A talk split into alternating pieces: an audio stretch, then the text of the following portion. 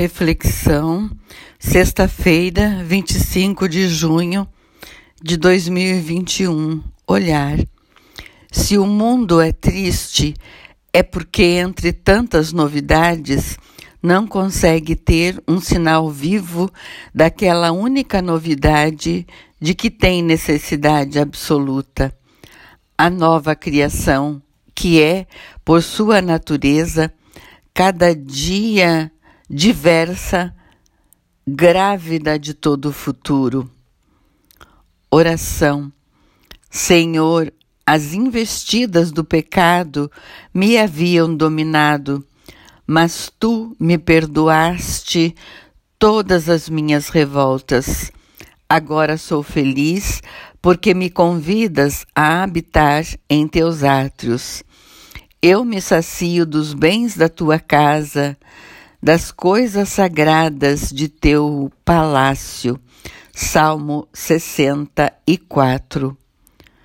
Convicção. O ministério da reconciliação não é nada tranquilizante, porque não deixa as coisas como são, mas exige a audácia de criar novas situações, bem para lá das fronteiras dentro das quais temos vivido até hoje.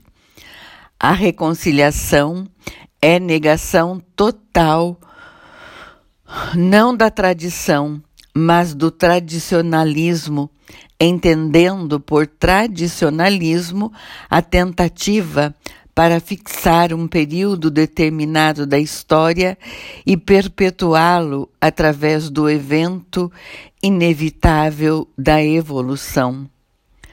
A reconciliação é uma flecha disparada para o outro em direção às novas situações não conhecidas e dificilmente sonhadas.